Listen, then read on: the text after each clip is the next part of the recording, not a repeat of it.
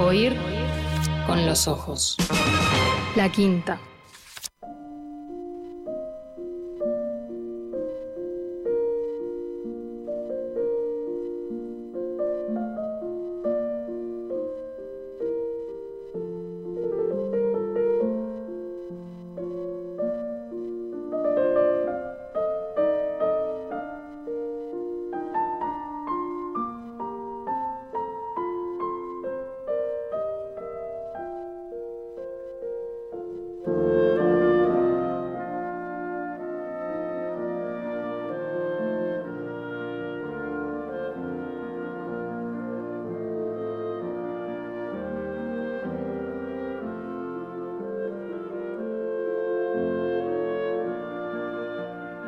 Cambiamos de música. En los próximos minutos les eh, proponemos una celebración de la más íntima de las expresiones colaborativas de la música. Una celebración de la música de cámara. Música interpretada por al menos dos músicos, ¿no?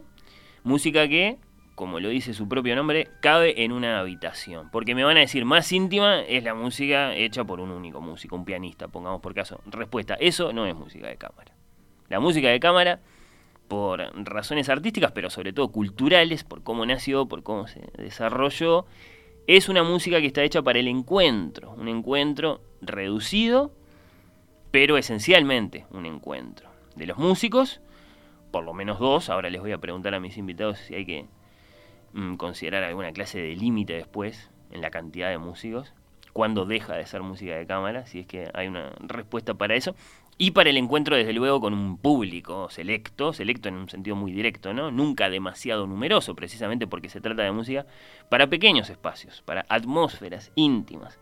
Por ejemplo, hoy aquí los voy a invitar a un concierto en la preciosísima sala Hugo Balso, que es una sala pequeña, ciertamente muy adecuada para este tipo de música.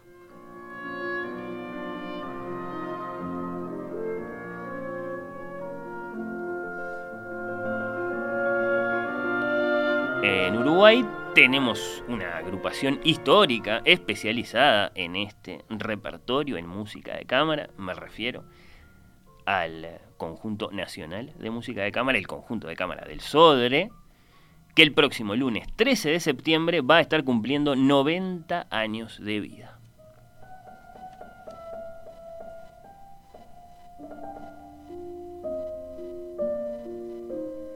¿Cómo lo va a celebrar? Bueno, de un modo muy emotivo, ¿no? Repitiendo el programa del concierto original, un programa que se abre con este quinteto en mi bemol mayor para piano y vientos, opus 16 de Ludwig van Beethoven, que estamos escuchando, y que será interpretado, entre otros músicos, por mis invitados. Este mediodía, el violinista Johann Sebastian Canabó, bienvenido, ¿qué tal? Muchas gracias, qué compromiso que sentí de repente. Ah, bueno, yo cuando me enteré que tu segundo nombre era Sebastián, dije, wow, qué extraordinario. Bueno, ¿andás bien, Juan? Muy bien, ¿tú cómo estás? Bien, bien, gracias por estar acá. Y el violonchelista Rodrigo Riera, ¿qué tal? Bienvenido, un placer. Bueno, ¿qué tal? Un gusto, gracias por la invitación. Al contrario, un placer recibirlos. Eh, después de tus padres son músicos, Juan. Eh, mi padre es guitarrista. Eh, ¿Habrá sido intencional que te puso Juan Sebastián?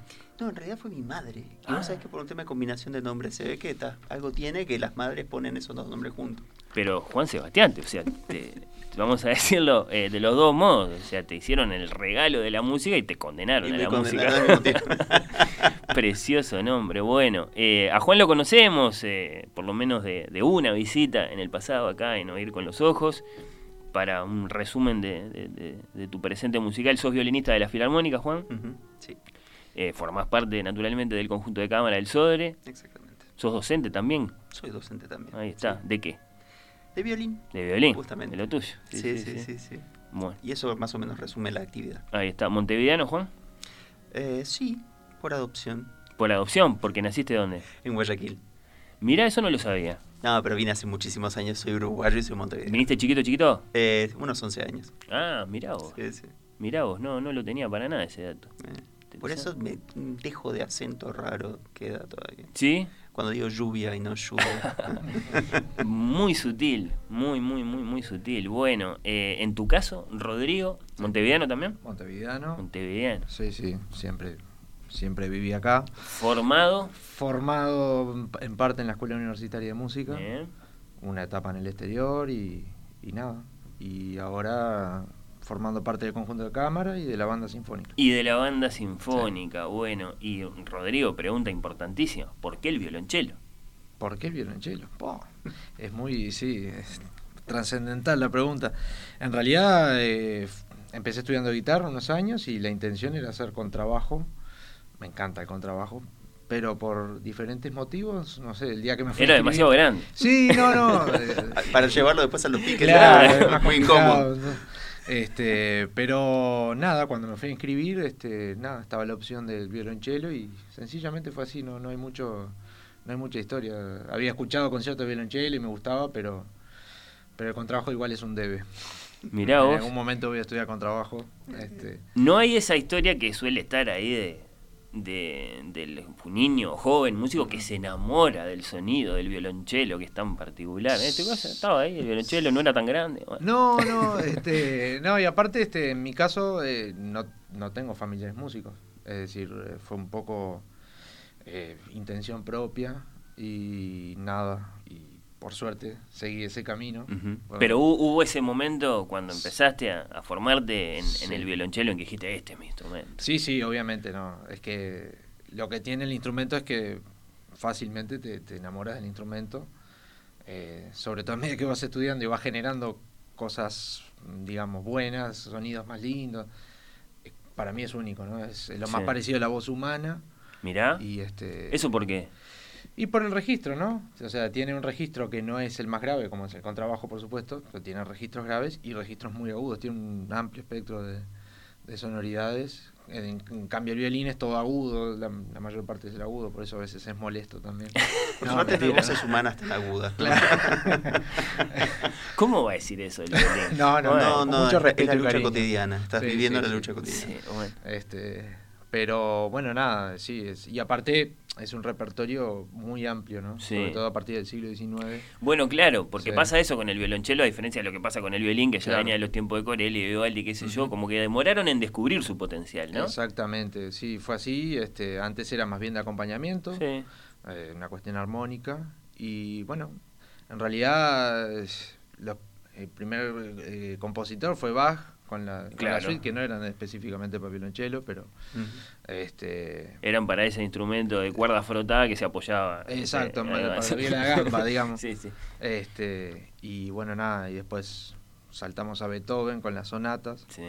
que hoy en día no podemos decir que no tenemos concierto para violonchelo de Beethoven, que es una lástima, pero tenemos cinco sonatas. Este, pero después sí, después de ahí empezó como a, a tomar otra otra forma, ¿no? Sí. Y, después para música de cámara sí es, es re interesante todo el repertorio que hay. Claro. Sí, poquito a poquito, ¿no? Están los conciertos de Haydn también. Exacto, En claro. el, me en el quedaba 18, Haydn. pero a mí ahora, eh, escuchándote, eh, siempre me, me impresionó mucho que está la anécdota Mm. de que Brahms, escuchando el concierto de Borjak, que para los violonchelistas es uno de, los- de las cimas, ¿no? Sí, sí. Eh, parece que dijo, parece que Brahms dijo, después de escuchar el concierto de Borjak, ya viejo Brahms, ¿no? Eh, ah, si yo sabía que se podía hacer eso Ah, con un violonchelo. Hubiera hecho Claro. algo. Se avivó tarde, ¿no? Claro. y llega a ser, bueno, de hecho es, es su último lance con, con una gran orquesta, un doble concierto para Exacto, violín y, violonchelo. violonchelo. Pero claro, es un descubrimiento tardío, entonces, sí, del sí, sí. potencial concertístico, ¿no? Solístico. Después en el siglo XX sí se Sí, desarrolló claro. muchísimo.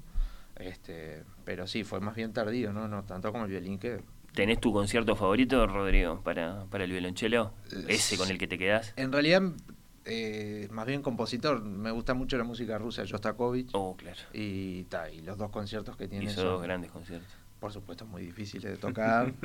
este, son un gran desafío. Pero bueno, sí. todos, ¿no? O Sí, sea, sí, todo. Elgar, todo eso, sí, sí. Incluso los Haydn es, Hasta, claro. o sea, es lo más puro que hay en violonchelo. Y es todo difícil. En realidad, en todos los instrumentos hay muchas complicaciones. Este, pero bueno, para eso está el, estudio y la preparación. Ya que le pregunté a Rodrigo, te lo pregunto a ti también, eh, Juan, ¿vos tenés tu concierto para violín preferido? Mm, Ese que, Depende de la que, época. que tocaste o que te gustaría tocar. Depende de la época, pero reconozco que la mayor parte de las épocas me tiran por el concierto de Sibelius. Mira, bueno, es Sí. hermosísimo. Es maravilloso. Sí, estamos, estamos totalmente de acuerdo. Bueno, bueno. Eh, ¿Cómo llegan al, al conjunto de cámara? Yo llego hace tiempo ya. eh, primero con una audición para integrarlo como segundo violín. Después, bueno, te terminé pasando al primer violín y después hace unos pocos años, no Sí. mucho, tres, cuatro años creo, una cosa así, se hizo concurso y bueno, y que definitivamente como primer violín. El primer violín del conjunto de cámara. Hay que decir ahora Conjunto Nacional de Música de Cámara. Conjunto Nacional de Música. ¿Es, es- es nuevo eso? Lo que pasa, sí, relativamente nuevo. Eh, se buscó como unificar un poco las denominaciones. Tenemos Claro. el Coro Nacional, la Orquesta Nacional. El Ballet Nacional. El Ballet Nacional, por supuesto. Entonces está el Conjunto Nacional de Música. de Cámara. Conjunto Nacional de Música de Cámara. Eh, ¿Cómo llegaste tú, Rodrigo? Y mirá, sí, soy bastante nuevo en- acá en el conjunto porque el año pasado, eh, quien es el violonchelista actualmente, es decir, yo estoy en forma interina, ¿no? Bien, Llamémosle así. Este, bueno, decidió ir por otro camino, este, como asesor artístico del Sodre. Y bueno, y ahí se hizo una audición y ta, finalmente quedé este, en el conjunto de de- Bueno. nacional de música de cámara. Ahí está. Integrado, no sé si es, es- es un número fijo este, es un número... por- Es un número fijo. Mira, oficialmente es un quinteto con piano, cuarteto de cuerdas, dos violines, viola, cello y piano.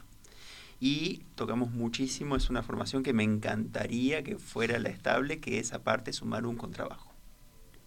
Sumar un contrabajo a un quinteto con piano. Así es, que quede un sexteto así. Bueno, ahí Ahí ya, yo ya estoy feliz con eso. vamos a, a repasarlo porque es interesante. Eh, eh, el pianista del, del conjunto de cámara del Sodre es un histórico que es Julián Bello. Julián Bello. Los amantes de la música lo hemos visto muchas veces a, a Julián Bello. Después tenemos entonces Juan Canagó, primer violín, hay un segundo violín. Clara Crook, en segundo violín, está en la viola Estela Maris. González. Estela Maris, otra histórica, claro, sí, la, la conocemos muy bien. Ahí va. Y en el cello, como él decía, estaba Gerardo. Moreira, que ahora es asesor artístico, y, y él cumpliendo como violonchelista. Perfecto, perfecto. Después, claro, lo que es lo que va a pasar, por ejemplo, el 13 van a tocar la trucha. Entonces hay que traer eh, a uno que toca el instrumento que le gustaba a Rodrigo. Hay que.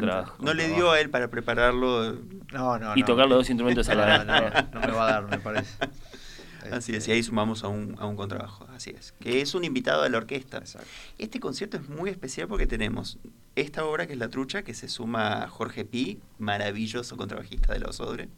Estamos re contentos de trabajar con él. maestro. Tenemos un pedacito de la trucha por ahí, ¿no? De Schubert, eh, Daniel, para que nos ilustre esta parte de la conversación, seguro. Eh, bien, bien, invitados de la orquesta. Y después otra obra que tenemos es este, bueno, lo que vos presentabas un poco, el quinteto con piano para vientos de, de Beethoven, que también viene gente de la orquesta. Los voy a nombrar porque Sí, claro, vale la pena. Federico Curti, que toca el oboe, eh, Leticia Benia, eh, bueno, después está Karen, que toca el clarinete, después está Ana, que toca el corno. Decí los apellidos, Juan. dale. Es que no me acuerdo Ah, de todos, no quiero bueno, quedar- Ahora los podíamos buscar, no. Después eh, lo compartimos. Que quiero hacer una salvedad, son todos de los sobres, salvo No, Karen. es nota de amistad también, ¿no? Sí, Ah, sí. Viene Karen, es que claro. viene, claro. Que ella no pertenece a los sobres, eh, es un músico invitado externo y maravillosa clarinetista también. Todos grandes músicos, realmente es un placer. Vamos el- a- y en el piano, perdón, Javier Y en el Toledo. piano, Ah, maestro claro. Javier. Claro. A quien también conocemos, porque tocaste junto a él, eh, Juan, el año pasado, junto a Javier y junto a Lucrecia Basaldúa, el triple concierto de Beethoven. Exacto. Entonces se conocen, nos visitó eh, Javier también en su momento. Eh, vamos a la pregunta difícil, porque capaz que alguno todavía se la está haciendo y a ver qué responden ustedes, si lo responden así tipo Wikipedia o si lo responden más personal. ¿Qué es música de cámara? Yo te iba a felicitar porque vos la explicación que diste al comienzo del programa, pero fue maravillosa. ¿Sí? ¿Te pareció bien? Eh, que la tiré más o menos. Nosotros hacemos conciertos didácticos, te estoy por invitar a que vengas a Ah, explicar. yo no sé si, si puedo o no puedo, pero voy seguro porque me gusta. ¿no? Está muy bueno. Excelente. No, la música de cámara es eso que decías, es música íntima, pocos instrumentos, a partir de dos. A Vos partir de dos. Planteabas, bueno, hay un límite máximo. Y digamos que oficialmente no, pero poner hasta un octeto, un noneto, es música de cámara de un nadie ensamble duda. de cámara. Está, claro. Después ya a partir de ahí ya vendría a ser un ensamble, una orquesta de cámara. ¿Entendés? Es decir, pasamos de hacer una música eh, ya más sinfónica, más orquestal, solo que con un grupo chico. Y ahí llegamos hasta 25 Ahí personas, ya a partir de ahí es una sinfónica. así que- Claro. Para hacer una idea más o menos. Sí, claro, evidentemente no, no pueden ser rígidos los límites, No. eh, pero, pero sí está muy muy claro, muy sentido ese concepto de, de la formación reducida que además después, digamos, como que se termina de confirmar en el propio repertorio, ¿no? Mm, es decir, tenemos grandes octetos, Mendelssohn, qué sé yo. Exacto. Este, entonces, después, ¿qué, este, em, qué, qué- qué obras podemos considerar en el repertorio pensadas específicamente, no sé, para 18 músicos, para que nos pongan un problema? Esto es música de cámara, no música de cámara. Eh, bueno. Claro.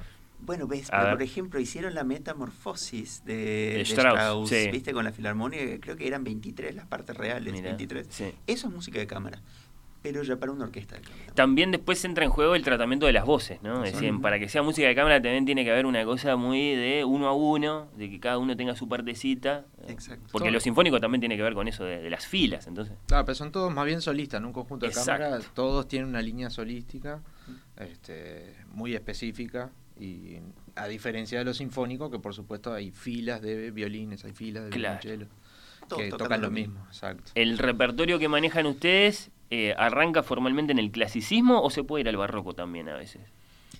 Eh, hemos incursionado, eh, hay proyectos, eh, así que podríamos decir que sí, arranca desde el barroco, podríamos. sí. Mira, Pero sobre todo, sobre todo a partir del clasicismo, mucho romanticismo. el, el clasicismo es clave, o sea, tenemos un, un Haydn inventando el cuarteto de cuerdas. Exactamente. El padre del cuarteto de cuerdas. Claro. Exactamente.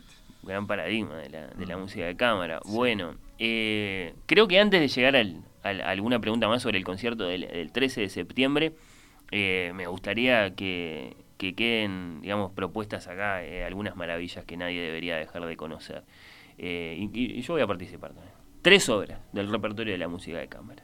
Que nadie, que, de esas que se pueden buscar en cualquier plataforma para escuchar, y en este caso eh, sugeridas, invitadas a conocer por, por, por dos grandes músicos de cámara. Y yo voy a tirar mis tres también. No sé si las tienen fácil o tienen que pensar demasiado. Tres obras del repertorio universal de la música de cámara para invitar a conocer.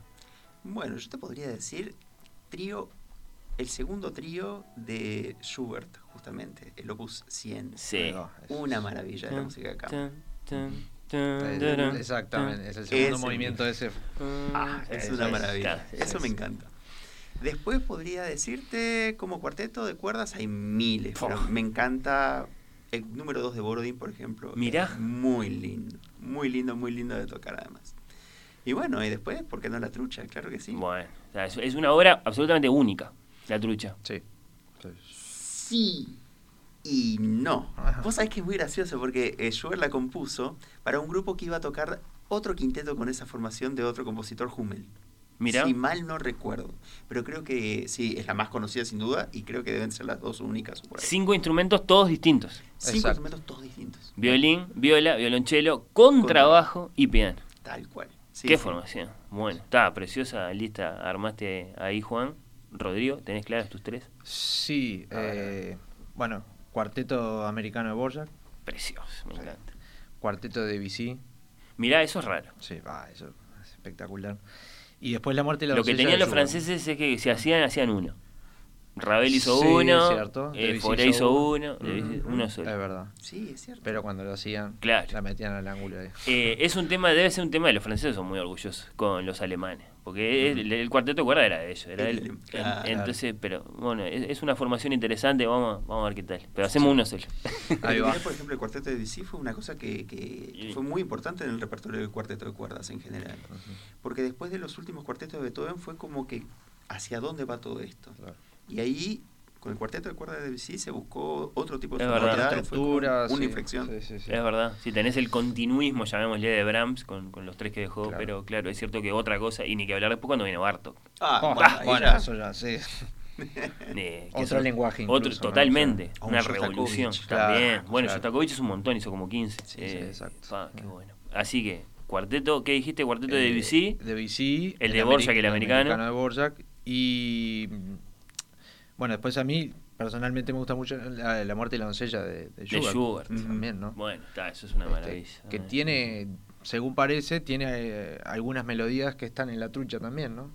Este, bueno, eso tiene cierta vinculación, porque Schubert era, o sea, lo que es la trucha en sí, eh, ya lo había escrito en una lead, Claro, en una canción. En una canción. Este, y después, bueno, un mecenas, violonchelista, le pide que haga una, una música para música cámara, este, con una formación innovadora, porque en realidad Totalmente. No, no, no había una formación de violín, viola, violonchelo, contrabajo sí, y sí. piano. Vamos a escuchar 15 segundos, Daniel de la Trucha, ya que lo tenemos ahí. De Schubert.